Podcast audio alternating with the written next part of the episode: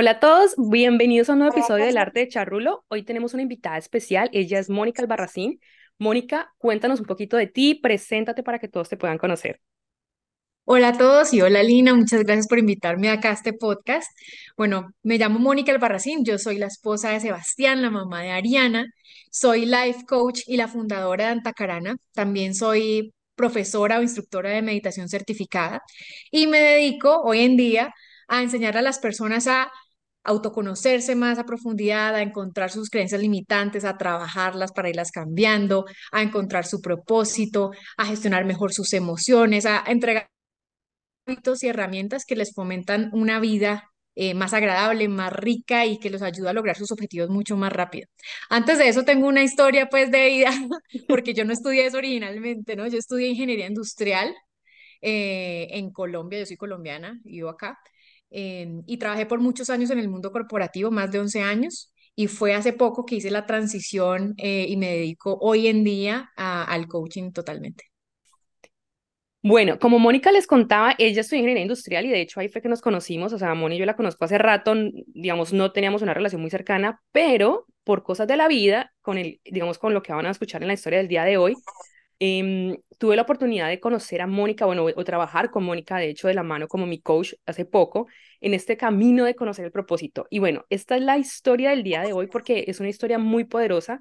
Vamos a hablar de la historia de Mónica, obviamente, de todo lo que es el propósito para ella, cómo llegó a encontrarlo, las herramientas, el emprendimiento que es su proyecto, que es súper interesante y ese proyecto fue el que yo me uní hace un par de meses. Y lo más interesante es cómo Mónica vive hoy en su propósito con su proyecto. Y bueno, es la persona que soy, ella dice este camino es hace muy poco, pero, o sea, es increíble la historia y la idea es compartirlo con ustedes para que se motiven también a recorrer este camino que creo que es súper interesante y de mucho crecimiento. Bueno, Moni, nos contabas que arrancaste la vida corporativa. Cuéntanos un poquito qué hacías, dónde arrancamos, en qué año. Em, y, bueno, yo sé que es una historia muy interesante porque la conozco, pero ¿qué estabas haciendo cuando saliste de la universidad? ¿O qué ingeniería industrial? ¿Vamos a trabajar en dónde? ¿Qué tenías que hacer? Bueno, yo me gradué de la universidad. Bueno, de hecho, antes de graduarme empecé a trabajar porque uno le pone a hacer una práctica y la práctica que yo hice fue un, durante un año en un laboratorio eh, pues muy famoso y que tiene pues eh, impacto a nivel global. Y esa práctica fue en el área de mejoramiento continuo. Yo aplicaba herramientas de Kaizen, eh, Lean Six Sigma, todo esto a diferentes áreas del negocio en ese laboratorio durante un año. Me gradué y después entré a trabajar en una gran multinacional aquí en Colombia y empecé en un cargo de manufactura. Yo era la ingeniera de la planta que queda en Cali, una planta donde se fabrican distintas categorías. Yo llevaba los indicadores de gestión de la planta, llevaba los inventarios de la planta, le reportaba a la, a la gerencia pues, de la planta y tenía mucho contacto también con otras fábricas porque compartíamos buenas prácticas. Ahí también aplicaba algunas herramientas de mejoramiento continuo hacia el mundo de la manufactura. Eso te iba a decir, me encanta porque acabas de mencionar dos proyectos, cuando empezaste en el laboratorio y en esta posición, todo era muy enfocado en el mejora, ¿no? La mejora de un proceso. Mejora continua. Claro, bueno, ahí ya vamos para allá, ¿no? Porque ahora vamos en otra mejora.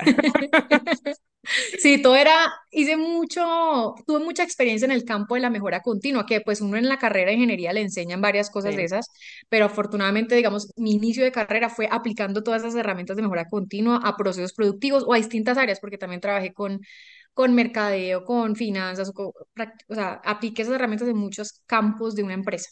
De acuerdo, súper. Tú cuando arrancas en esta multinacional, o sea, tú veías este puesto como tu puesto soñado, como, wow, me gradué de ingeniería industrial y ahora estoy en, sabes, en el mundo corporativo, en la planta. O sea, veías esto como tu sueño en ese momento, como estoy viviendo esto que yo tanto quería después de terminar mi carrera.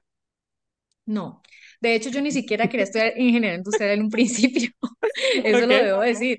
Fue mucho por presión de mis papás en ese momento, sobre todo de mi mamá, y porque en esa época la ingeniería, la ingeniería industrial, y creo que todavía, no sé, se veía como la carrera que tenía un, mucha facilidad para uno mejor salida, que llaman. Sí, la que tiene mejor salida. Entonces yo en realidad quería otra cosa, quería algo más como por el lado de diseño y todo, pero me metieron mucha presión y terminé estudiando ingeniería industrial. No me arrepiento, porque igual me lo gocé, a mí me encanta saber cómo funcionan las cosas, los procesos y todo. Entonces, digamos que la ingeniería sí lo lleva uno a eso, le da una visión holística de un negocio, eso me gustó. Pero cuando entré a trabajar, por ejemplo, en la fábrica como ingeniero industrial, yo tenía claro que ahí yo no quería seguir haciendo carrera. Ok. ¿Sí? Eh, tan así que llevaba más o menos un año y medio, un año, seis meses ahí en ese puesto y surgió una oportunidad porque la empresa donde estaba estaba haciendo un proceso externo para reclutar personas muy jóvenes, podían ser recién graduados de la universidad o que tuvieran menos de dos años de experiencia para participar en algo que le llamaban como el programa de futuros líderes. Sí, básicamente si, si lograbas entrar, porque era un proceso pues con mucha convocatoria, te iban a entrenar en distintas áreas del negocio y te iban a formar para ser un futuro gerente. Yo estaba dentro de la empresa y cuando vi eso yo dije, uy, yo quiero yo esto quiero. porque yo no quiero estar en la planta todo el tiempo. Yo vivía en Cali en esa época y en, en Cali, en esa empresa había planta o centro de distribución, no había más. O sea, si yo quería aspirar a otra área del negocio, tenía que ver cómo salía y esa para mí era una puerta, eh, pero eso era un proceso para gente externa. Entonces, lo Y, primero que yo, dime, y estabas diciendo, Artica, que era para gente como joven, recién salida. Bueno, tú estabas, digamos, ahí como medio ahí, pero también era para gente muy talentosa. Y yo quiero hacer énfasis acá porque es un programa que yo conozco y que es, creo que bastante exigente de como quienes quedan al final. O sea, es un montón de gente que aplica, creo que a nivel nacional o, bueno, sí, regional nivel también, nacional.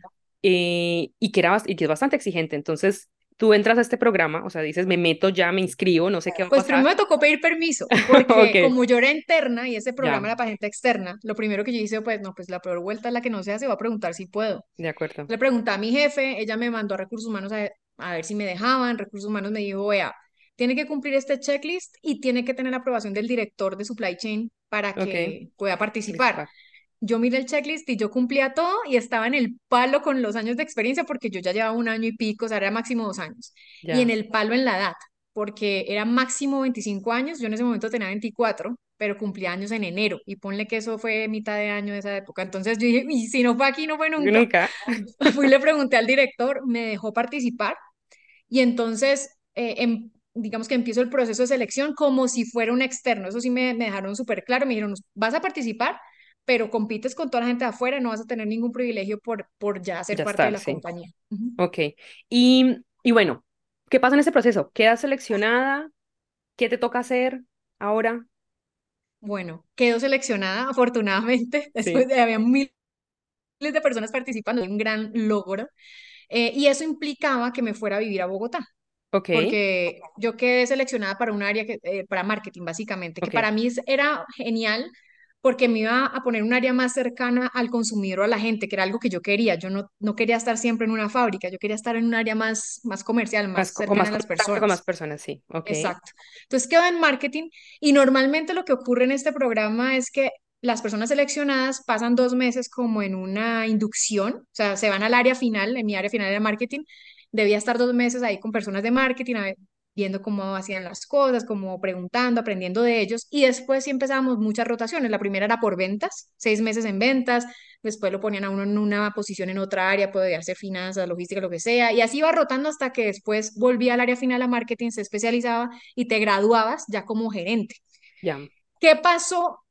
¿Qué me pasó a mí? Porque mi, mi proceso fue poco convencional. Resulta que cuando ya quedó seleccionada y yo juraba que iba ya para mi inducción, em, me llama el vicepresidente de Recursos Humanos y me dice, Mónica, felicitaciones, quedaste, ta, ta, ta tengo que hacerte una propuesta o una solicitud. Es que estamos pasando por una coyuntura específica y hay una, hay una vacante en marketing que está en este momento sin nadie, o sea, no, no hay nadie acá, necesitamos a alguien urgente por un proceso, por un tema, no podemos contratar a nadie en este momento. Y el vicepresidente de marketing dijo pues que cogiéramos, que usáramos a alguno de los trainees. Los trainees son personas muy nuevas, acaban de graduar, pero tú, tú ya conoces qué es, qué es esta empresa por Mm, lo menos, ¿no? Ahora Ya, sí ya la experiencia que no, no íbamos a contar, ¿no? Que está aquí Sí, curioso. Pero bueno, ok, entonces te vas a No, hacer entonces me este dijeron, puesto. ven, eh, la idea es que no, no vas a hacer, o sea, tu proceso va a cambiar un poquito. Me dijeron, no vas a pasar por esos dos por esos dos meses de inducción, Ujú, que pues mal que bien tú ya sabes qué es esta empresa, Sí, cómo se sí. llama, ¿ta?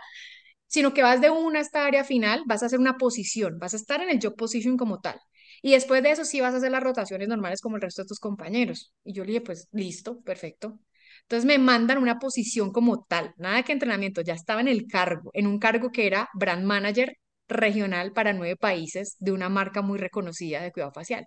Y era tu primera vez siendo manager y teniendo a cargo nueve países y haciendo marketing, ¿no? O sea, sea, quiero. sí, Ok, ya era mi primera vez haciendo marketing, mi primera vez en una posición de, eh, pero brand manager es como jefe de marca, ¿sí? ya, ok. No era el el manager manager, sino como jefe de marca y Y pues claro, yo venía del mundo de la manufactura, no sabía nada, o sea, yo llegué allá y literal como, no sé si han visto un video donde la gente, hay puras personas hablando en inglés y la persona se siente Sí, sí, sí. porque no entiende, yo era así, o sea, yo no entendía muchos términos, no entendía muchas cosas, tenía que eh, eh, armar estrategias y todo para nueve países.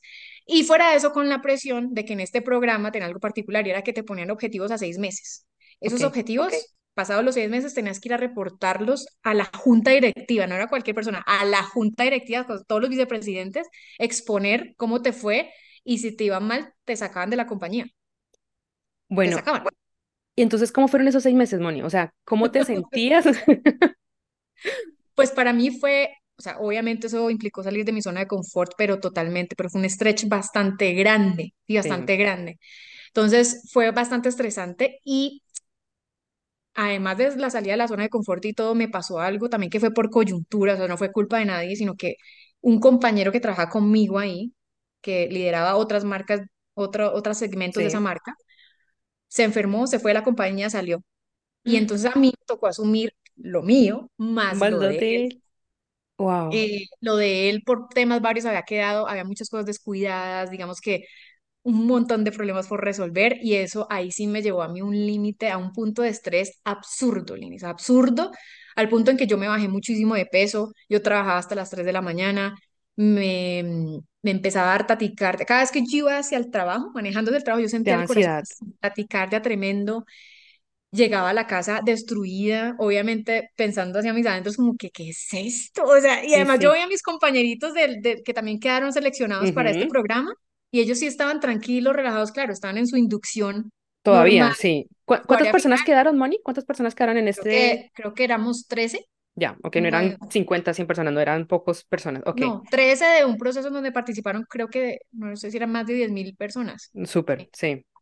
Em, Y y esa ellos, presión también, ¿no? Esa presión como de, es que quedaste, entonces tienes como que demostrar que te sí. escogimos y que tú eres la indicada.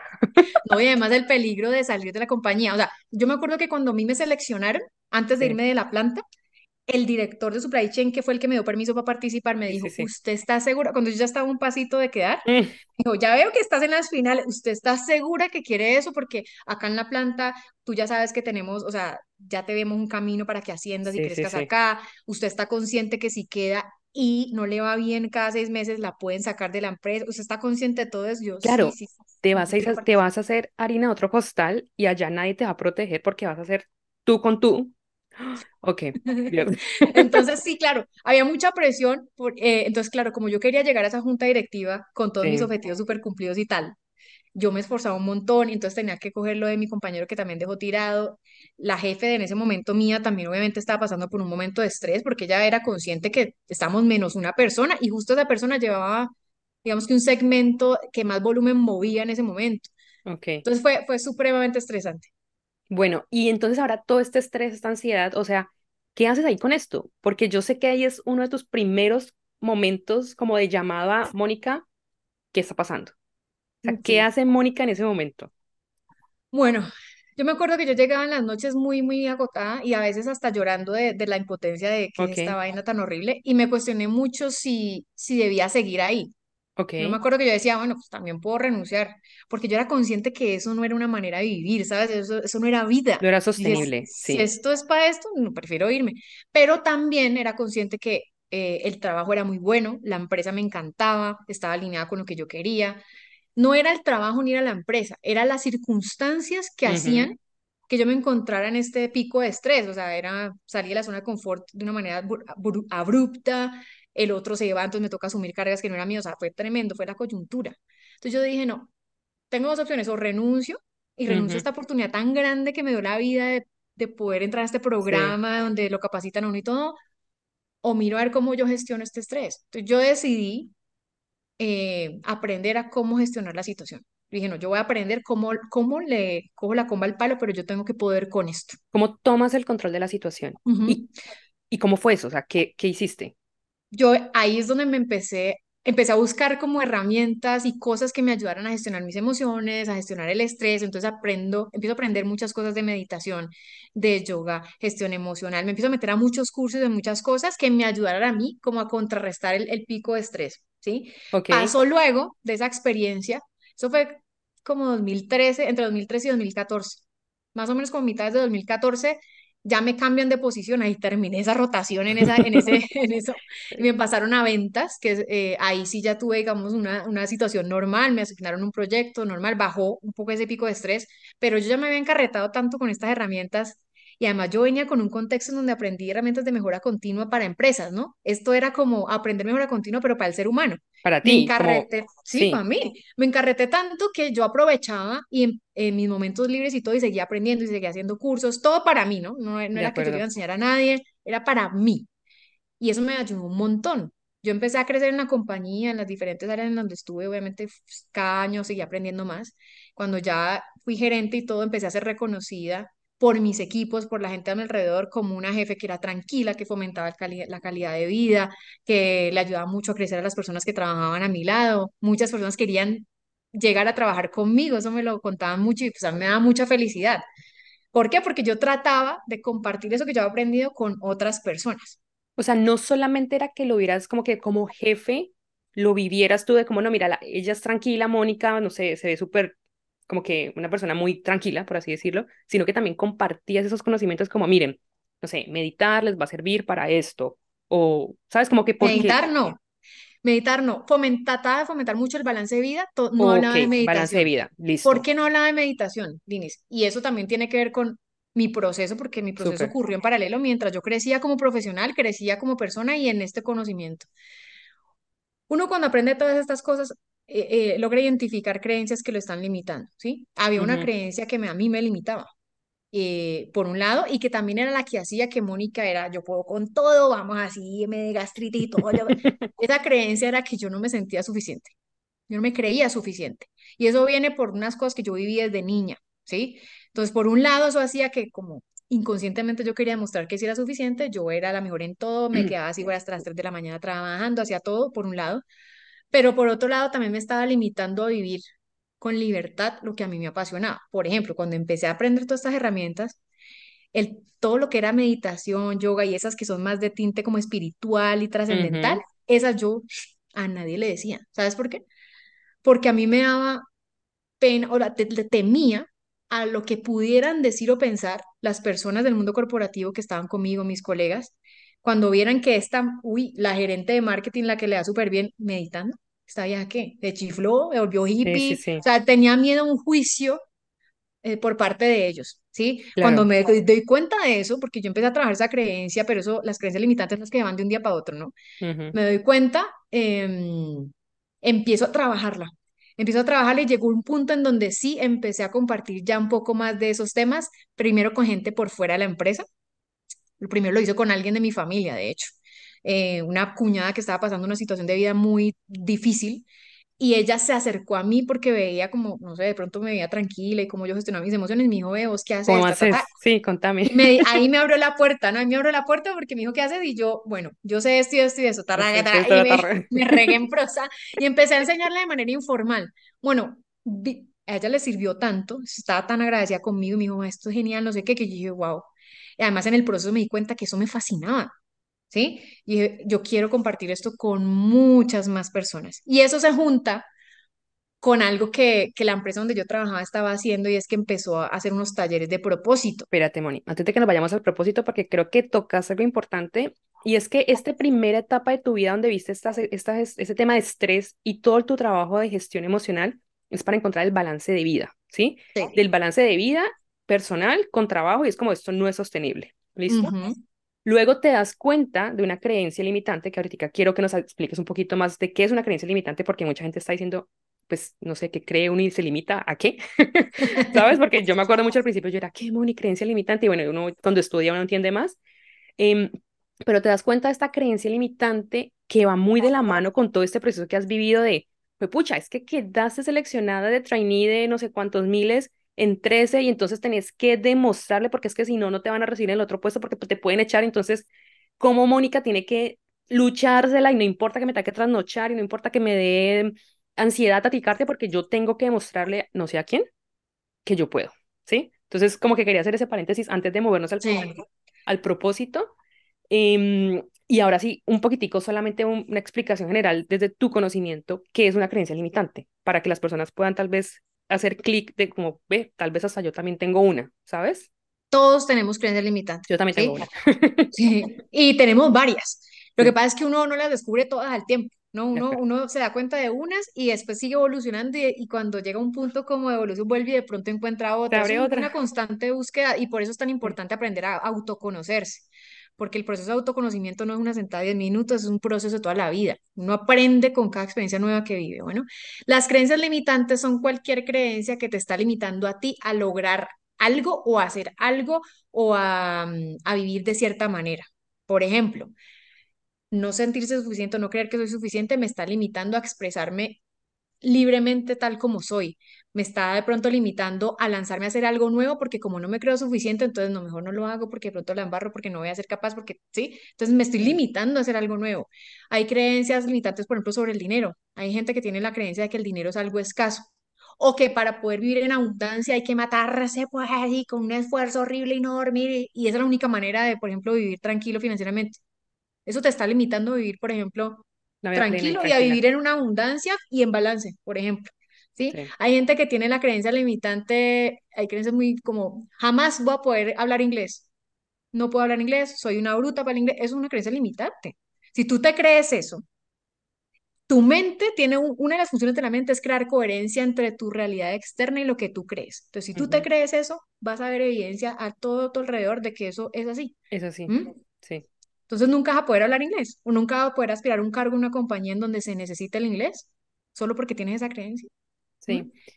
Gracias, Moni. No, y yo creo que es súper importante porque el primer paso, desde mi punto de vista, obviamente, el primer paso para este conocimiento y crecimiento es uno identificar las cosas, las creencias, las limitaciones, y cuando uno dice, ve, sí, es que tal vez yo creo esto y por eso es que no puedo hacer esto, ok, ahora sí, ¿cómo lo trabajo? Porque es que si no sabemos lo que tenemos, pues muy difícil, ¿no?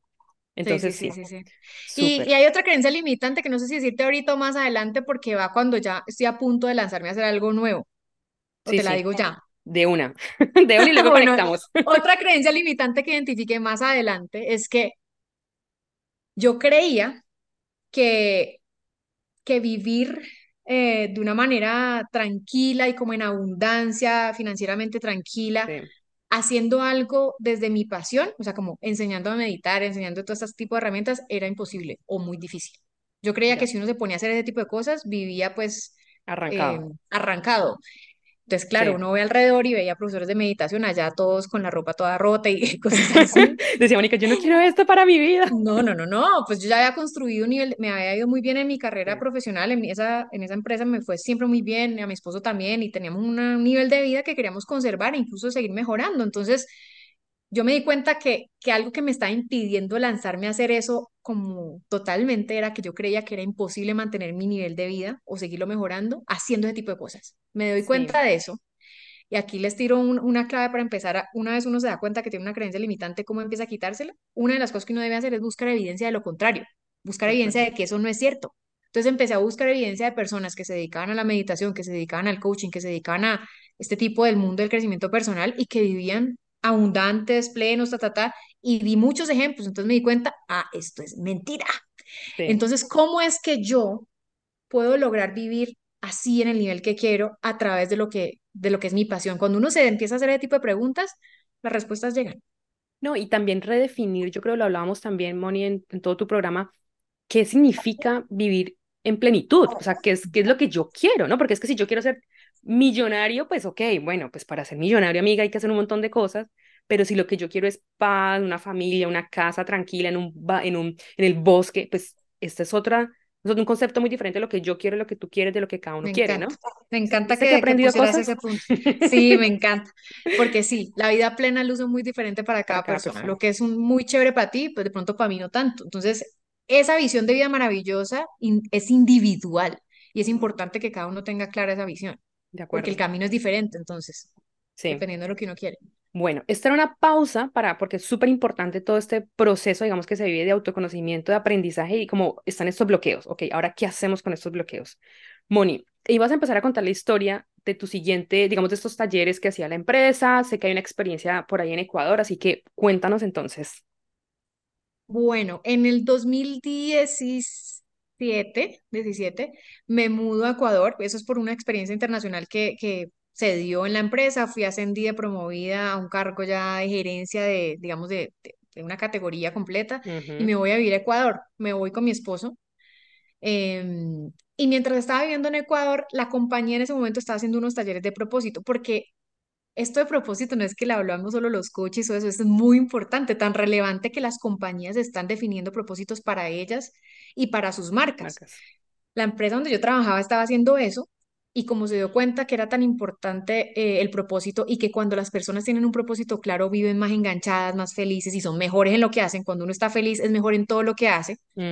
Entonces estaba haciendo unos talleres para que los empleados encontráramos nuestro propósito. Bueno, a mí me tocó ese taller en Ecuador, ¿sí? Ok, Hice un taller con unos compañeros en donde básicamente lo llevan a uno como a recorrer su vida, como a aprender más de uno mismo, a irse para adentro, a hacerse ciertas preguntas, eh, pero no todos salíamos con un propósito ahí escrito, pues definido. Uno salía como con un borrador de propósito, como, como una, como por una luz de por dónde podía ser, no necesariamente salía con el propósito pues ya redactado pero yo me quedé con la inquietud. Yo dije, no, no, yo con esto no me quedo, yo quiero definir mi propósito, yo sí quiero ir hasta el final. Además, como ya venía tan enganchada con todas estas herramientas de crecimiento personal y todo, para mí no era ajeno el tema de que vivir alineado con el propósito a uno le da una felicidad tremenda y demás. Entonces yo sí seguí indagando y empecé a buscar herramientas que me permitieran a mí ya como llegar a mi propósito concreto. ok. ¿sí? ¿Y encontraste en ese momento un bosquejo de lo que era tu propósito? Cuando salí del taller, como un Sí. bosquejo, yo, yo Llegué, no me acuerdo exactamente el bosquejo, pero yo sabía que era algo con promover como el bienestar y ese balance que yo misma había logrado a través de mi historia. Era como Ya, algo así, pero no tenía la frase exacta, ni qué, ni cómo, nada. ok, ok, listo. ¿Y hay herramientas? ¿Tenías alguna herramienta en ese momento que quisieron en este curso o que tú encontraste como interesante para poder trabajar o todavía no había como, no sé, era como más, más exploratorio de tu parte por ahora, todavía? En el taller eso era más exploratorio, era mucho de preguntas, de recorrer la historia, de pensar en uno, pero saliendo de ahí, como me quedo con la inquietud, yo sí empiezo a buscar. Por ejemplo, exploré mucho sobre Simon Sinek, él tiene un libro que se llama Sí, Find Your Why, tiene sí, hecho un sí, taller, eh, y llegué a una herramienta que hoy en día uso también en mi programa, que es el Ikigai, de acuerdo. De acuerdo. Sí, el Ikigai, bueno, una herramienta súper poderosa que te ayuda, pero que a encontrar tu propósito, tu visión, para qué eres bueno, para qué puedes hacer que te puedan, ¿cómo es, cómo es esta, Moni? Que te pagan, no, que Porque te pueden pagar, porque para te que pueden eres pagar, bueno, para que eres bueno. O sea, necesita el mundo. es una construcción de muchas cosas y bueno, si quieres al final hablamos un poquito de cuál es hoy en día este propósito que tú tienes, porque como tú ya lo tienes, yo también ya hice el mío contigo y también lo tengo y me encanta. Pero bueno, el mensaje aquí es, hay herramientas para las personas que tal vez estén un poco interesadas en entender qué puedo hacer si no tengo ni idea hoy cuál es mi propósito. Bueno, hay herramientas, podemos compartir un poco más al final del episodio también. Em, como les hablaba del emprendimiento, Mónica en todo su emprendimiento obviamente te ayuda a ir a través de este camino para encontrarlo. Y, mm, y bueno, entonces aquí empieza como este proceso, Moni, entiendo, muy exploratorio de tu parte de como no, es que hay más, o sea, hay más allá del balance, hay más allá de la meditación, hay más de cómo empezar a estudiar y como que te entiendo que te va llamando más y más la atención de cómo empezar a esto. ¿Qué sigue después? O sea, como que luego, ¿cuál es este sueño de Mónica entonces, de, con toda esta información que está pasando en este momento? Bueno, una vez, bueno, uso el Ikigai, por ejemplo, esa fue la herramienta que me, me ayudó a mí a llegar a mi propósito. Y aquí quiero poner un punto importante, como decías, que hay muchas herramientas, pero lo que sí implica llegar a tu propósito es un autoconocimiento profundo. ujú. Y hay muchas de estas herramientas que las encuentran gratis por ahí en YouTube o cualquier cosa, pero ustedes las hacen desde YouTube y les digo porque a mí me pasó así al principio. La hice. Y uno llega a una vaina y toda escueta, o sea, como que no logra llegar al- a, la carne, carne propia, no puede hacer los cruces bien y termina con unas frases ahí todas sueltas. Mm, busquen guía. Hay, hay coaches que se dedican a eso, hay, y- o alguien, al menos otra persona diferente a ustedes que les ayude a indagar, porque si es necesario conocerse a profundidad y más allá de seguir un video de YouTube, es necesario hacer un proceso en donde uno pueda llegar bien como al, al core, a la- al corazón de lo que es. Yo usé el Ikigai, llegué a mi propósito eh, y cuando lo tengo claro, yo digo, bueno, a mí qué me gustaría hacer con esto, porque uno en el Ikigai algo chévere que encuentra también es la misión. Tu propósito es tu por qué, es tu razón de ser. Y la misión es lo que uno hace consistentemente o le gustaría hacer consistentemente para vivir plenamente ese propósito. ¿sí? Yo ya eso lo tenía claro. Entonces ahí nace la idea de Antacarana, que es, un, es mi proyecto, ¿sí? En esa época yo seguía en Ecuador y estaba en mi licencia de maternidad, me acuerdo, mi hija nació en Ecuador, de hecho. Y claro, como estaba en licencia, no tenía que ir a trabajar, tenía más tiempo para pensar en todo este tipo de cosas, entonces yo dije, no, no sé si ya te digo mi propósito para poder atarlo a De esto. una. Claro que Mi propósito es inspirar a las personas a reconectar con su interior, promoviendo el desarrollo mental, espiritual y físico, ¿sí? Y mi misión o lo que me gusta hacer todo el tiempo o consistentemente para poder vivir eso es integrar herramientas espirituales, científicas y prácticas para aplicarlas en mi vida y enseñárselas a las demás personas de una manera que sea aplicable a la vida de todos, de manera que ellos puedan generar ese crecimiento mental, espiritual y físico. ¿Sí? Entonces yo vivo, vivo comiendo, vivo como una nerd, como una ñoña comiendo todas esas herramientas, haciendo cursos, certificaciones, lo aplico y le- de lo que uno aplica, hay cosas que sirven, otras que no. Las que sirven, yo las llevo a, pues a mi práctica de coaching para, para compartirlas con otras personas. Y ahí me surgió la idea de crear, cuando estaba en esa licencia de maternidad, eh, un centro holístico. Yo me imaginaba un centro holístico gigante en donde a través de distintas prácticas uno le pudiera ofrecer a las personas que buscan eso, pues eh, la oportunidad de conocerse, de crecer, de vivir su vida plena y demás. Me imaginaba un centro tremendo, Lino, o sea, una sede en donde hubiesen eh, escenarios deportivos, porque a través del deporte también uno eleva la parte física, temas para hacer yoga, meditación, auditorios para traer conferencistas así, grandes mentes del mundo, Joe Dispenza, Vishen Lakiani, todos estos Sí, gurús, sí, pues, de los sí. que yo estudiaba, traerlos a Latinoamérica. Tremendo. Es como imaginaba esa sede y, y, y como ingeniera saqué un Excel, tráquete, hice planos, empecé a hacer El cuentas presupuesto, todo, ya, el, el, el- objetivos, tinky, tinky, KPIs, todo en un Excel, pero al mismo tiempo yo seguía eh, trabajando en la empresa de consumo masivo, ¿no? Y como Ujú, cuando empecé a hacer esto, me imaginaba eso tan grande, lo que me pasó es que yo dije, pucha, para yo poder llegar a tener los recursos, para tener la sede, para construir esto, me toca trabajar, no, por ahí unos más de 20 años más, seguir ahorrando, invirtiendo en finca raíz, que era algo que ya hacíamos con mi esposo, en generar muchos ingresos pasivos para, como tenía la creencia de que de eso no se podía vivir, para darme el lujo de renunciar a la empresa donde estoy y poder vivir más de mi ingreso pasivo y no depender de esto, porque esto, entre mi en mi mente en ese momento, no da mucha plata, ¿sí? Sí. Y lo veías muy lejano, ¿no? Porque te ima- o sea, aquí un punto que lo vamos a hablar ahorita también es como tu sueño era tan grande que también era muy lejano, ¿no? Claro. Lo hacía, lo hacía lejano porque necesitaba muchísimos recursos para poder llegar allá. Yo dije, no, me va a tocar trabajar un montón de años. En ese momento, mi esposo y yo siempre hemos sido muy juiciosos como con nuestras finanzas personales y, y desde hace unos buenos años tratamos de buscar vivir, o sea, pagar nuestro costo de vida con el salario de uno de los dos, cosa que el salario del otro Ya. lo pudiéramos usar en inversiones y todo porque eventualmente queremos vivir en, en total libertad financiera. Entonces, eh, yo dije, no, todavía me falta mucho, todavía me falta Un poco de tiempo. Sí. Sí, sí, sí, sí, sí, en esa época. Súper. Moni, me voy a volver un poquitico. Hablaste de Antacarana. ¿Qué es Antacarana? O sea, ¿qué significa Antacarana? Porque creo que muchas personas es como, ¿qué? O sea, háblame en Sí, español, porfa. Entonces, perfecto. Cuando estaba en esa licencia de maternidad y comiendo todo este conocimiento, estaba aprendiendo mucho sobre teosofía. Y dentro de teosofía eh, hay un concepto que se llama antakarana, que es un término muy antiguo que hace referencia a el corazón. Significa en, en sánscrito antiguo órgano interno o corazón. Y hace referencia al punto de encuentro entre mi parte más, digamos, material o más mi yo inferior, le llaman mi yo inferior, sí. y mi yo superior, mi parte más divina, mi parte más espiritual, ¿sí? De hecho, para las personas que conocen o les gusta el tema energético, el chakra del corazón es el punto de encuentro, o sea, es, la, es lo que une los La, tres chakras inferiores con los tres chakras superiores. Y a mí me encantó mucho ese concepto porque se dice que cuando una persona logra balance en su aspecto físico, energético, mental y emocional, o sea, como las cuatro aspectos de la parte más densa de uno, Sí.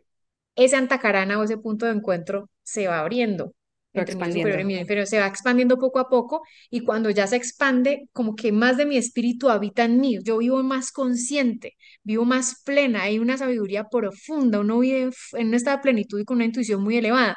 Entonces me pareció genial porque si justo lo que yo quiero es fomentar balance en todos esos aspectos, Sí, lo que estoy tratando de buscar es que la gente abra Santa Carana, en otras palabras, por así decirlo, me enamoré de la palabra y trabajando en marketing sabía que, que pues, eh, palabras tan raras son difíciles para escoger como marca. y no me importó, porque eso es lo que yo quiero. O sea, a mí me enamoró el concepto, escogí esa palabra, esa palabra tiene una forma de escribirse bastante rara, yo la simplifiqué y la puse lo, Ujú, sin H, sin R, o sea, lo más fácil para Latinoamérica. Y mandé a hacer un logo y todo eventualmente, ya después cuando superé mi creencia limitante, pero así, eso fue lo que escogí. Eso Ok, significa Antacarana. Súper. Gracias, Moni. Bueno, y entonces mientras este sueño lejano que se veía de Antacarana, ¿qué pasaba en el trabajo? O sea, tú estabas ya dándole ahí como por los laditos, estoy estudiando. ¿Y qué pasa entonces con tus, no sé, tu trabajo? ¿Qué estabas haciendo en, el- en este momento? ¿En qué rotación estabas? No, ahí ya, me había graduado hace rato, ahí ya era Ya, ah, ayer, gerente de verdad, es categoría, verdad. sí, Sí, sí, sí, allá era gerente de categoría. Eh, llegué de mi licencia de maternidad nuevamente a trabajar, Ok. eh, em, pues con la convicción en ese momento de que me faltaban muchos años de trabajo para yo poder Sí, sí, dedicarme a sí. Antacarana. Entonces, literal, mi Excelito y mi sueño yo lo dejé allá metido pues como en un cajón, pues en un archivo en el computador y sí seguía estudiando porque me gustaba, pero como que ese proyecto todavía falta tiempo, ¿sí? Entonces me dediqué Sí, a trabajar nuevamente Eh, ahí la empresa me pide volver a Colombia. Bueno, me, me pide decidir si me quiero quedar en Ecuador o volver y pues como familia decidimos volver a Colombia. Cambio de categoría. Eh, empiezo a trabajar con un equipo maravilloso, me acuerdo, en una categoría de alimentos. Y como mi propósito ya lo tenía claro y yo no quería esperar quién sabe cuántos años para empezar a vivirlo, porque ese Antacarán, ese, ese centro holístico, era para mí una manera como de vivir alineada a mi propósito, pero, y ahí sí les cuento a todos, cuando uno tiene claridad de propósito, no hay que esperar mil años a empezar a aplicarlo, empieza uno por su vida. Entonces, si mi propósito es inspirar la reconexión de la gente, promoviendo el desarrollo mental, espiritual y físico, empieza por mí. Entonces, yo seguía Ya, promoviendo mi propio desarrollo mental, espiritual y físico. Trataba de fomentarlo en mi familia y empecé a fomentarlo en mi equipo de trabajo. Las personas que trabajan para mí ahí, por ejemplo, cuando yo hacía reuniones de, le llamamos de grupo primario, que nos íbamos a un sitio, ¿verdad? Hacíamos actividades de yoga, yo les hablaba de lo que aprendía, no, se formó un equipo súper chévere, además que todos eran como muy afines a estos temas ok. y nos encantaba y nos, nos nutríamos mutuamente, aprendíamos todos eh, y, y era un, no sé, la pasábamos muy, muy chévere. Entonces, trataba de aplicar mi propósito ahí en mi trabajo. Pero también, ¿qué pasaba?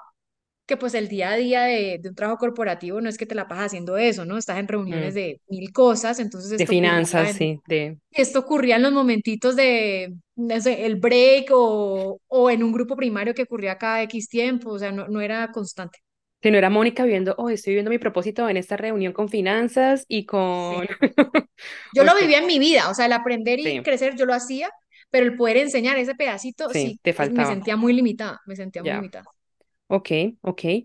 Bueno, yo me acuerdo que me contaste en algún momento que hacías, empezaste también a llevar este propósito a tu, digamos, a tus colegas, por así decirlo, bueno, a tu trabajo como tal, como jefe, pero también algo súper importante y súper lindo que me acuerdo era que empezaste a trabajar también con proyectos con propósito, es decir, cómo desde tu rol podías hacer proyectos, no sé, enfocados en nutrición, enfocados en el bienestar de los niños o alguna cosa así, o sea, es muy bonito como esa era tu forma de poder entregarle algo al mundo, ¿sabes? Sí, sí, sí. Y lo lindo es que estaba en una empresa que estaba en búsqueda de propósitos también para sus marcas. Entonces Súper, yo trataba como ya conocía mi propósito, trataba de cualquier manera y como veía que era lejos en mi transición a, sí. a hacer lo que yo quería, yo no, de alguna manera yo Tengo tengo que yo. buscar cómo hacerlo donde trabajo. Entonces empecé a buscar oportunidades de proyectos eh, con las marcas con las que estaba trabajando para poder generar bienestar o generarle Sí, algo bueno al mundo a través de eso. Entonces sí, trabajé cuando trabajé en alimentos, hicimos un proyecto para mejorar,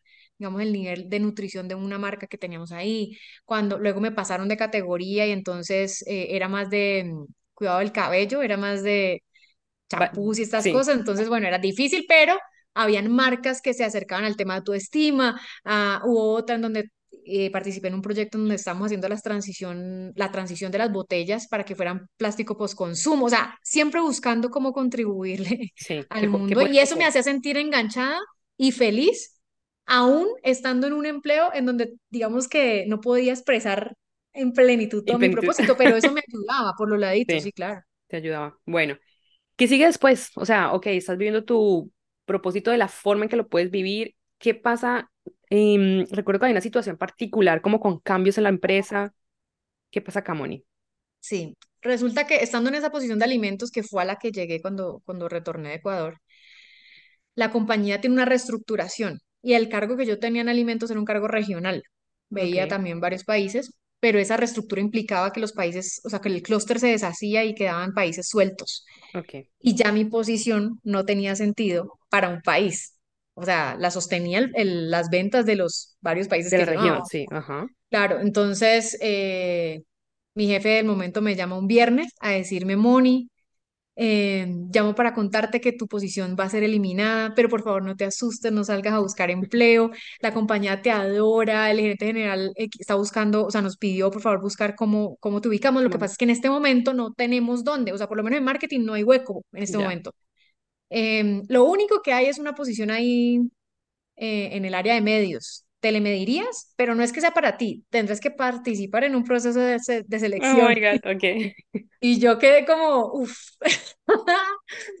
yo le dije, pues pues bueno, si no hay nada más, yo le hago, porque qué, pero colgué y yo me quedé pensando ese fin de semana si realmente yo quería eso o no. Y por otro lado, fue como un- una llamada a despertar de que hubo mi hija.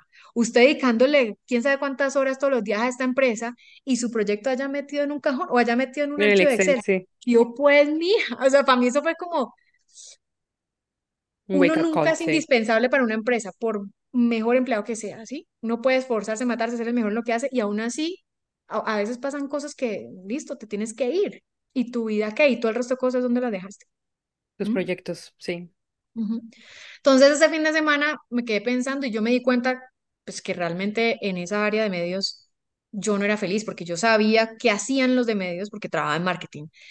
Eh, y cuando el, lunes me llamó otra de recursos humanos a preguntarme, pues a confirmar si participaba en esa vacante, yo ahí les dije, ¿saben qué? Yo les agradezco muchísimo que, que traten de retenerme y buscarme un lugar, pero si no hay nada en marketing, eh, déjenme ir, liquídenme. Yo les agradezco mucho. y Yo en mis adentros, de- en mis adentros decía, con esa liquidación yo veré cómo hago, pero yo empiezo a hacer lo mío, ¿no? Algo hago. Eh, y les dije eso, pero entonces ellos me dijeron, no, no, no, espérate un momento, que todavía hay muchos movimientos, danos esta semana a ver qué pasa. Bueno, resultó que en esa semana alguien de marketing se movió a otro país y dejó ahí como el Ujú, el hueco para que yo llegara, y ahí es donde cambio de categoría. Ujú. Ok. Y bueno, cambias a, em, o sea, cambias de Eh, categoría champú, sí, como a- y cambias de jefe. Cambio de categoría y cambio de jefe. Ok, ¿qué pasa, Moni? Bueno, cambio de categoría y bueno, yo en, en alimentos estaba súper feliz, ¿no? Ya tenía mi equipo, todo el mundo Sí, todo eh, organizado, ya estabas en tu zona de todo confort. organizado, yo con proyectos en donde sentía que le hacía bien al mundo, mi equipo era muy, muy afín a estas prácticas de crecimiento, de hecho había un chico que trabajaba para mí que era profesor de yoga y tenía un emprendimiento de teatro, no, hit. Sí. Y paso a esta nueva área eh, en donde es una categoría mucho más movida, mucho más agresiva eh, y se juntó también con un cambio de, de liderazgo, digamos, en la empresa, hay cambios de gerente general y bueno, un montón de cosas y el ambiente se pone muy tenso. Y bueno, a primera yo me veo en reuniones eternas, reuniones hasta la noche, o sea, se- el balance que había logrado es como que ¿Qué pasó? alguien me vino a revolcar y yo, ¿qué es esto? Esto no me gusta. Déjà vu. Pero ahí ya tenía las herramientas para gestionar eso, ¿no? Eso sí, no sí, fue como la primera vez. Entonces, bueno, empiezo a usar esas herramientas que yo había aprendido para elevar mi nivel de felicidad o de bienestar a pesar del caos que estaba de acuerdo. ocurriendo, digamos, laboral. Y eh, otra cosa que ocurrió ahí es que como me sentía como tan, pues pucha, otra vez esto, estoy viviendo, en- estoy en una posición que no me gusta y, y en Tacarán y mi sueño lo veo lejos. Entonces, bueno, eh, hice una meditación que yo les enseño a las personas que van a mi programa de coaching, se llama Preguntas al Corazón, en donde yo quería identificar por qué me estaba sintiendo así, que es un- una de las cosas que uno hace en el proceso de autoobservación. Cuando algo le detona a uno emociones que son desagradables, Sí. uno debe ir a preguntarse por qué estoy sintiendo eso, porque la emoción no es buena ni mala, está ahí por algo, está ahí para decirte algo. Yo quería ver qué me quería decir esa emoción. Y hago esa meditación y la respuesta fue clarísima, Linis, y es, ¿te sientes así? Porque es que tú crees que para vivir eh, ese proyecto que quieres y lograr eso, te faltan 40 años, 25 años, y eso no es cierto. Puedes empezar ya. ujú, Y fue como, yo me quedé como, ¿ya? Y, pero tengo Ya. una hija. Eh, empecé como a poner excusas y en mi mente solo se atravesaban imágenes de personas que trabajaban en una empresa, pero que también tenían un emprendimiento. Uno de esos era mi pupilo de, de Foods, el que, el que me Ok. reportaba en Foods, que era, tenía un emprendimiento de un taller de teatro, era profesor de yoga y trabajaban en una empresa. Entonces, él, él fue uno, me acuerdo clarísimo de su cara cuando la vi. Yo dije, pues sí, voy a Él empezar ya. puede porque yo no, ¿no? Sí, claro. Entonces salgo de esa meditación y dije, no. yo en mi proyecto no lo dejo más guardado ahí, porque además eh, me, puede que me pase lo mismo, que dentro de dos años vuelvo a otra reestructura y vuelvo y yo con esto guardado. No, no, me pasa dos veces. Entonces, empecé, llamé a una amiga, empecé por diseñar el logo, empecé a, pagué para que me generaran la página web, abrí una cuenta en Instagram. En ese momento, obviamente, nada me generaba dinero, era simplemente yo compartiendo conocimiento a través de Sí, posts, a través de artículos. No me generaba dinero, pero sí era algo que yo amaba hacer. Y eso es súper importante porque cuando la gente encuentra su propósito y pues obviamente uno necesita plata para pagar las cuentas, no puede renunciar a su empleo o no quiere renunciar a su empleo, sí, uno puede empezar a ir su propósito por los lados. Entonces, esta actividad de generar el posteo, el artículo, así fuera 20 minutos del día, 5 minutos del día, me llenaba a mí de mucha felicidad y eso era combustible que yo llevaba a mi vida laboral para rendir mejor en todo lo que hacía. En, en mi, así, y para rendir en ese mundo caótico corporativo. Entonces empecé a prepararme. ¿Mm? Ok, y empezaste a prepararte con esta meta, digamos, de, bueno, esto va a pasar así sea a pasito de tortuga, pero estás construyendo el camino para hacerlo. Y aquí, Moni, un poco entender cómo te preparaste esto a nivel de familia, porque comentabas un poco con tu esposo, estaban súper organizados el plan, y junto con este tema de la reestructuración que te hace como un clic y te dice, bueno, Mónica, despierte amiga, porque pues sí, el trabajo muy chévere, con propósito, lo puedes vivir ahí, pero mañana se acaba esta empresa y chao que nos vamos todos, o te vas tú o lo que sea. No, e incluso yo no, a pesar de que cumplió mi propósito, como te digo, por los laditos, o trata de Sí, engancharme con el propósito de las marcas, yo te debo decir, yo no sentía total plenitud. Ok, tú Ahí. sabías que O sea, la empresa era faltaba. bacanísima, me gustaba el trabajo, era divertido, aprendía, tenía amigos maravillosos, pero a mí siempre, siempre tenía un hueco porque yo quería hacer, dedicarme totalmente a esto, a, a Antacarana, a mi proyecto. Ya, Entonces eso todavía no lo estaba pudiendo hacer. Cuando ya empiezo a trabajar en mi proyecto por los laditos, después de esa meditación, hacer el logo, ya yo ya sentía que estaba trabajando en mi proyecto, así no ganara dinero, eso me ujú, generó mucha felicidad. Y con mi familia, ¿qué pasó? Entonces mi esposo me decía, él tenía claro todo eso porque obviamente yo le cuento todo, mis sueños y todo eso. Sí, Él me decía, amor, muy lindo tu sueño de tener el ok. centro holístico y todo, pero ¿de qué vas a vivir? O sea, ¿cómo vas a generar ingresos? ¿Cómo vas a hacer que eso sea sostenible?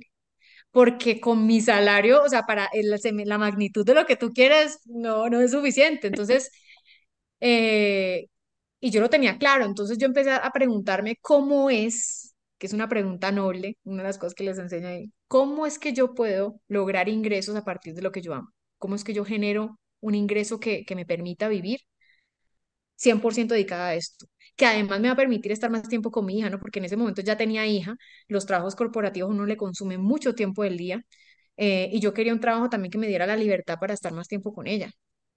Y esa pregunta se queda ahí. Tu mente empieza a trabajar para darte la respuesta. Puede que no llegue en, primero dos días, pero te llegue, que, te, que llega, que llega. Entonces yo empecé, como tú decías, ese sueño al principio lo vi enorme, por allá un centro holístico gigante. Yo dije, no, voy a empezar de manera digital. Entonces, página web, mi cuenta de Instagram. No genero ingresos todavía, pero comparto mi conocimiento. Eso ya me da mucha felicidad mientras empezaba a aclararme cómo genero ingresos, cómo genero ingresos, ¿sí? Y mientras tanto seguía trabajando en mi, en mi parte corporativa, pues en la empresa donde estaba em, en una meditación pedí guía al inicio.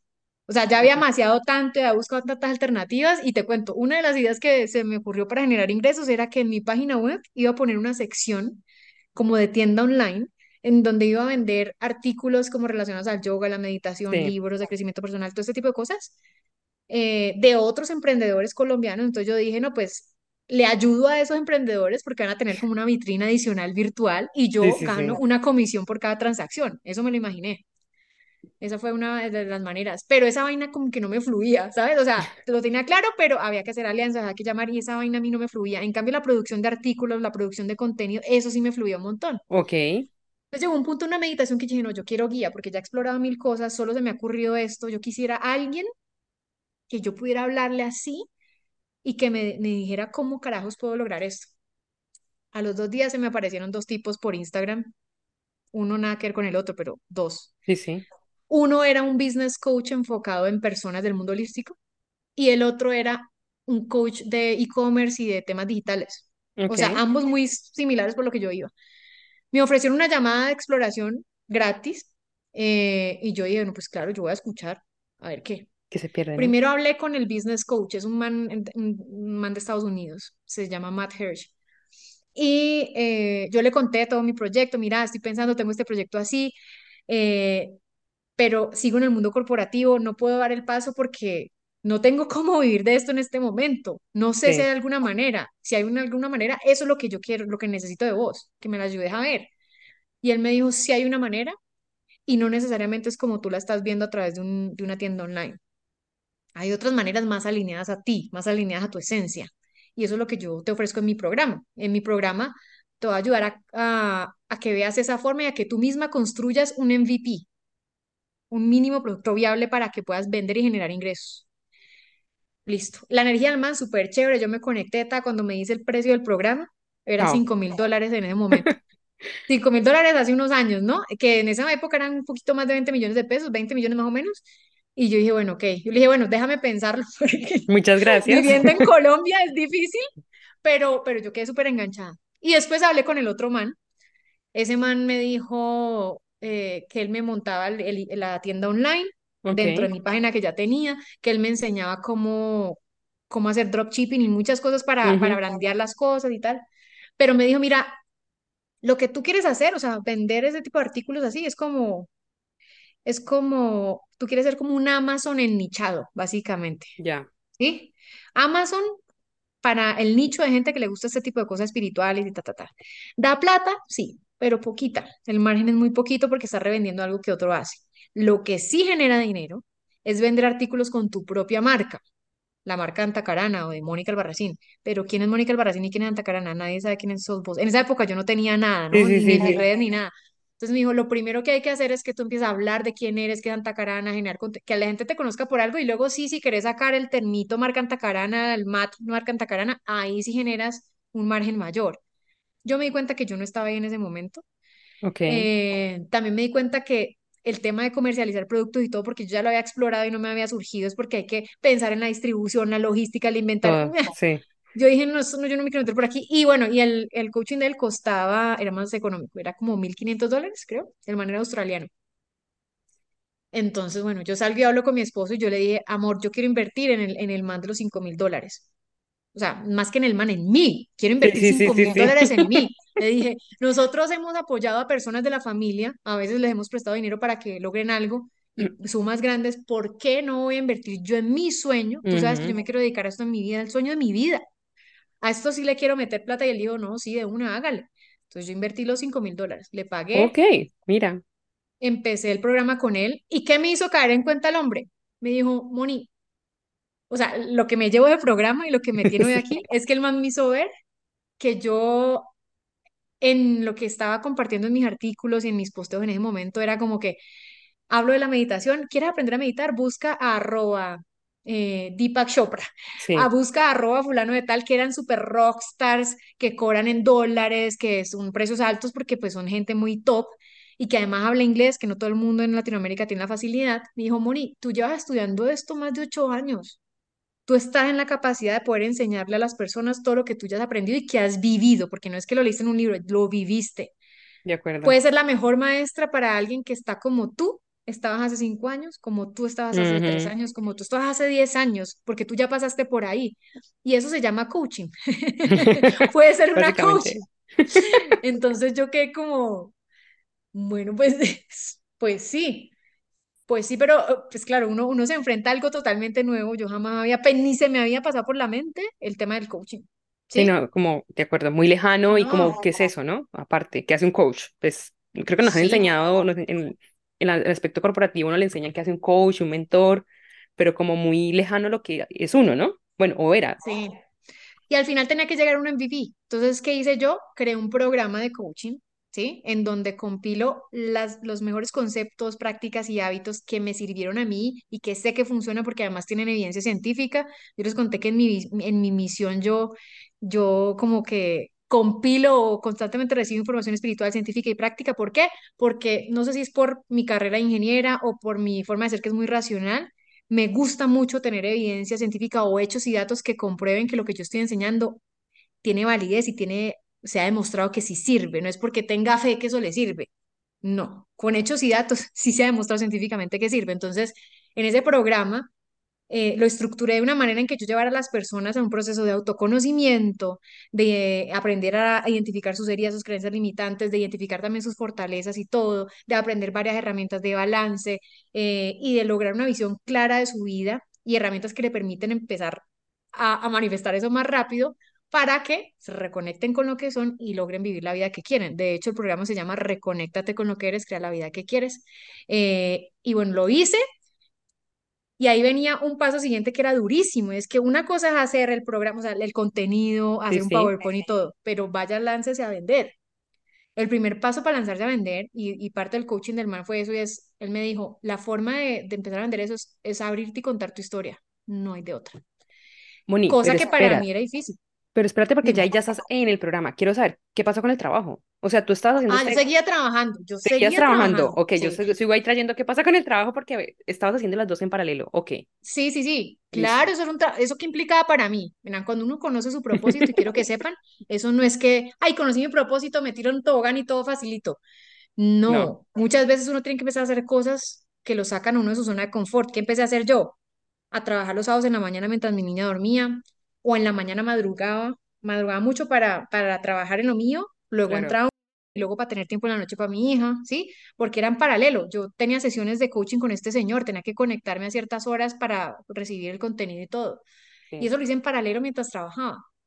Eh, y cuando él me dice, para empezar a vender tienes que compartir tu historia, me pone como contra la pared porque yo seguía trabajando y contar mi historia era hablar en redes y decir cosas que jamás, nunca había hablado en público, uno. Dos, muchas de la gente que me sigue en redes también trabaja conmigo. Entonces, ¿te acuerdas que yo te decía que tenía miedo a qué podría decir mis Claro, colegas? Tenía que enfrentarme a eso. Entonces, claro, ahí empieza la creencia de no ser suficiente a, a patearlo a uno como que... Pero yo sabía que la única manera de vivir en plenitud y haciendo lo que yo quería era atravesando esa zona de miedo que siempre hay fuera de la zona de confort y lanzarse. Y entonces me lancé. Yo me acuerdo que la primera vez que, que saqué un post hablando de mi historia, yo le dije a mi esposo como que, bueno, aquí fui, aquí fui, y le maté un meme de un zorrito clavándose en la nieve. Y yo sentía literal como si me estuviera tirando en un, en, de un edificio, así, ¡fu! cosquillas en el estómago, pa, posteé eso.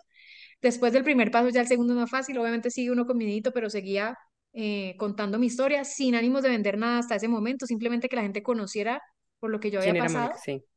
Y, y empezó a pasar que las personas que veían mi contenido me decían, ay, yo pasé por algo súper parecido o me siento súper identificada, me escribían por interno, ¿no? Sí. Eh, ay, no sé qué, y ve, vos haces eh, terapia o vos das algo, ven, tenés un Sí, programa, ¿qué pues puedes enseñar a meditar. Y hasta ese momento yo ni había hablado que tenía un programa. Cuando me, entonces yo empecé a decirles, sí, más adelante voy a sacar eso. Mientras tanto yo seguía armando mi programa. Hasta que llegó el punto en que ya dije, listo, bueno, se lanza mi programa a tal fecha y ya ahí ya tenía como todo el programa vendido de las personas que ya se habían i- interesado en mi historia. Y ese programa lo empecé a hacer estando en, en la empresa en la que estaba, ¿no? Yo empecé a trabajar los Sí. sábados. Daba clases los sábados y hacía coaching los sábados y entre semana trabajando normal. Moni, una pregunta. ¿Qué sentías? O sea, porque yo me imagino que era mucha emoción, como no, el programa y la gente me está preguntando por el programa y lo estoy trabajando, estoy lista. ¿Qué sentiste la primera vez que hiciste el programa? O sea, tu primera sesión. No, Porque pues es que, obviamente nervios, es que normal, no es nervios, claro, no es fácil. Em, y otra cosa que hice, ¿sabes qué? Y aquí les cuento, una de las ingredientes para uno sentirse más seguro de sí mismo, aparte de trabajar su autorreputación, em, que yo les dejo un ejercicio a las chicas acá para que lo hagan, que eso le ayuda a uno a limar mucho esa creencia, no soy suficiente, es la preparación. Entonces, yo, por ejemplo, un coach no necesita un diploma para ser coach, eso quiero que lo sepan. Basta con que sepan mucho más que otra persona para poderle enseñar. Pero yo sí quería eh, Mónica quería su prepararme. Entonces, Sí. yo fui, busqué mi certificación, me certifiqué, cogí mi diploma porque eso le da a uno más seguridad, ¿no? Ya. Entonces, bueno, cuando me lancé a hacer ya mi primer programa y empiezo la primera clase, yo, yo estaba súper nerviosa, obvio. Pero como tengo herramientas, la meditación es una que te ayuda un montón pues uno entra con el corazoncito acelerado y todo, pero, pero logra como surfear la ola súper bien. Ese primer programa me fue súper bien, la gente se quedó súper agradecida. Eh, el segundo se vendió solito, el tercero se vendió solito. Entonces, claro, yo ya empecé a decirle a mi esposo, uy, amor, mira, ya estoy generando ingresos haciendo lo que me gustaba. Yo quiero, eh, yo quiero dar el paso a esto. Pero entonces él me decía, bueno, listo.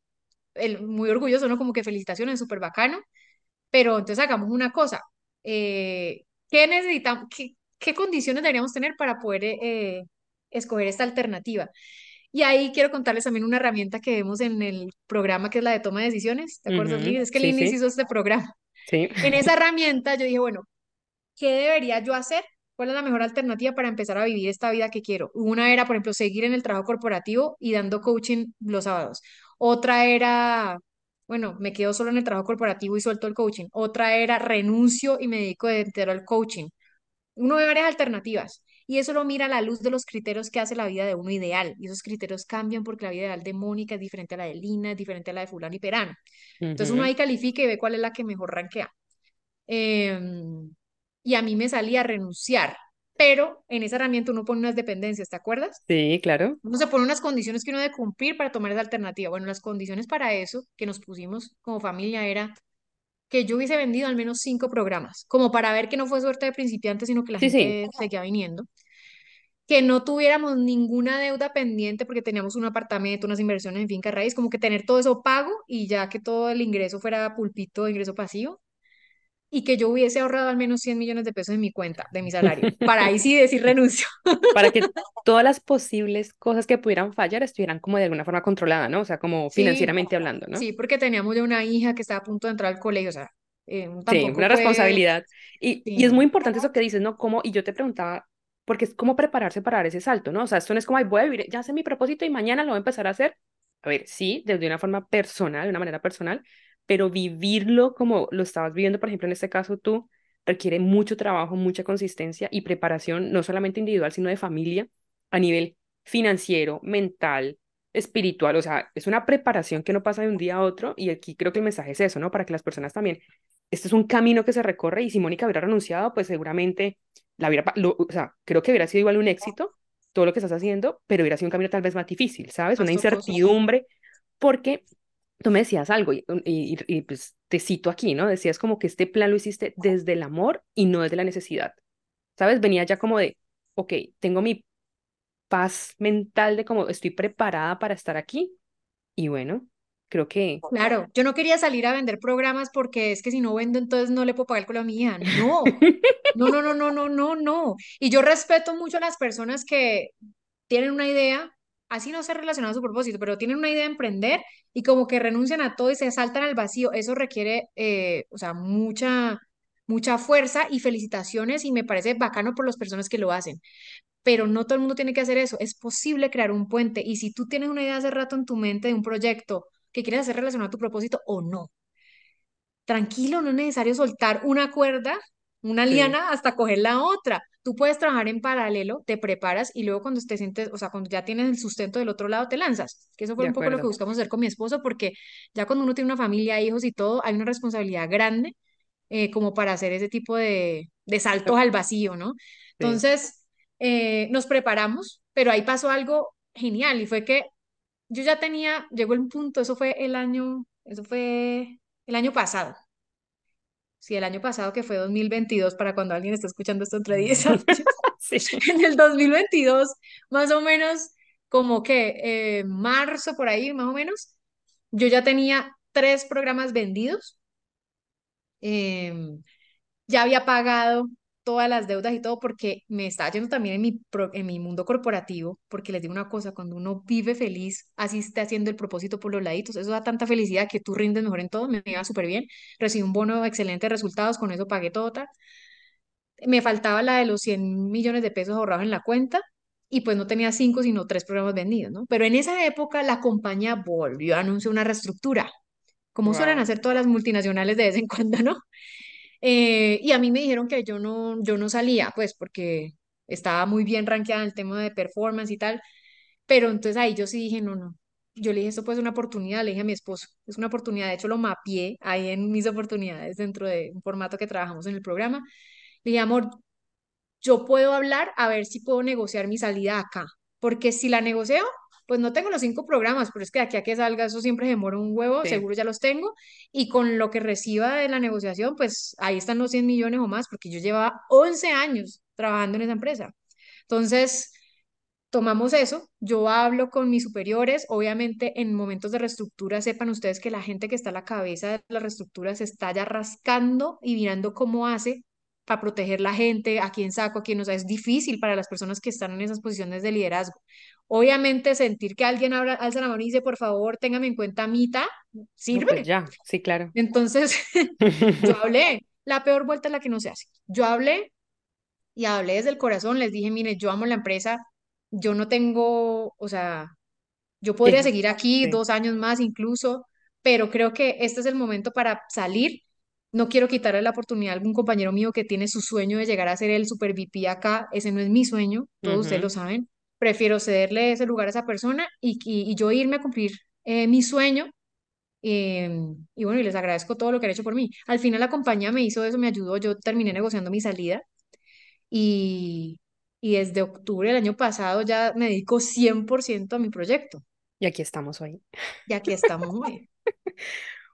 Bueno, muchas gracias por compartir, Moni, tu historia. O sea, esto es una historia muy, digamos, muy poderosa. Yo te lo dijo, te lo he dicho, obviamente, y es como todo este proceso que has vivido desde tu persona como tal, de autodescubrimiento, crecimiento, trabajar en esas heridas y en todos esos miedos que hay detrás para encontrar tu propósito y una vez encontrado, luego, cómo lo quiero compartir, cómo lo quiero vivir con otros, ¿no? Entonces, súper, en verdad, valioso.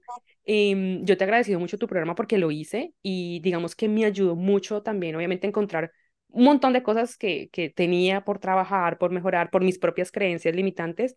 Y hoy en día este podcast está como parte de estos resultados de, no, ya, es que el pro- el- es ahora, o sea, ¿qué estás esperando? No, no tienes que esperar 20 años para sacar el podcast. Sí. Em, y al final era un poco como, quiero, yo te decía, no quiero comunicar, quiero compartir, pero no sé el cómo. Pero es, pero es que yo siempre querido hacer un podcast. Es como, tienes todo ahí, ¿no? Entonces, es, es muy valioso y como les decía al principio, de verdad que este programa que tiene Mónica es algo que ella misma ha vivido desde su propia experiencia, que lo ha atravesado. Hoy en día lo tiene en un programa. Eh, he tenido la fortuna de ser parte de este programa. Así que bueno, luego les dejamos obviamente todos los datos para las personas que estén interesadas en hacerlo. Es un programa muy valioso, lleno de herramientas, de conocimiento, de trabajo, sudor y lágrimas. No, sudor y lágrimas no. Pero sí de No, Pero mucho. sí tiene mucho trabajo detrás, Exacto, porque además de mi vivencia propia, eh, está validado por pues, las certificaciones que he hecho, o sea, no es que yo me inventé lo que enseño ahí, ¿no? Y exacto, trato de dar soporte, sobre todo científico, hablo mucho de temas científicos, a todo lo que enseño ahí. exacto. Entonces, nada, digamos como para ir cerrando, lo que yo decía del principio, esta, esta historia del día de hoy es tu historia compartida, pero cómo esto luego termina en muchas herramientas que has construido y en un programa que hoy en día, wow, o sea, yo veo esto, ya tu centro holístico estás a nada de, de conseguirlo, la, la parte física del centro, pero toda la esencia está, ¿sabes? Entonces, de verdad, muchísimas gracias. No sé si tengas algún mensaje final para, para compartirnos, una invitación y bueno. Bueno, mi invitación es eh, que empiecen la búsqueda de su propósito. No se imaginan la felicidad que es uno vivir alineado a él. Y también una vez lo encuentren, no les dé miedo empezar, así sea por algo chiquito. Porque, y de hecho es un verso del Bhagavad Gita, que es un texto sagrado del hinduismo, y es, es mejor estar viviendo tu propósito, así sea de manera imperfecta, a que estés viviendo el propósito o haciendo el deber de otra persona a la perfección. Y esto lo digo porque cuando digo de manera imperfecta es que uno a veces conoce su propósito y uno empieza a vivirlo uno y empieza a vivirlo en lo que puede por los laditos, como yo les decía, por eh, hacía post en Instagram o con mis, mis pupilos del trabajo les enseñaba cositas. Lina, por ejemplo, empezó el podcast, así no se sintiera 100% lista, pero empezó, así no, yo no tengo el centro holístico ya físico, pero empecé de manera digital. Y eso es una felicidad tremenda, tremenda. Y cuando uno empieza, es como que uno coge inercia y la, el mismo universo va conspirando pues, para que uno cada vez se vaya alineando y eso que estás haciendo cada vez sea mejor, ¿sí? Eh, uno nunca se siente 100% listo para empezar algo. Uno siempre cree que le falta más, que le falta más, que le falta más. Entonces, láncense. Porque si esperan a, que, a sentirse 100% listo, ese momento nunca llega. Láncese. Uno empieza a poquitos y va mejorando. Cuando ya empecé a hacer esto, Linis, hablando en redes sociales, ¿Sabes qué era hacer un video y hablarle a la cámara? Yo jamás había hecho eso. Y si ustedes van allá abajo a mis, mis primeros videos, ni que eran videos, eran fotos. Ya después hubo videos, pero los videos han evolucionado. El podcast de Lina, cada capítulo es mejor, ¿sí? Sí, Entonces, mi invitación es a conozcan su propósito, dense el chance de, de vivirlo, así sea por los laditos, y busquen la manera de alinearse, porque eso les va a dar mucha, mucha felicidad. Muchísimas gracias, Moni. Bueno, recuerden, salir de la zona de confort no es fácil, pero creo que lo que dice Moni, mucha felicidad. Moni, te agradezco muchísimo por el tiempo de hoy, por compartirnos tu historia, por tu programa.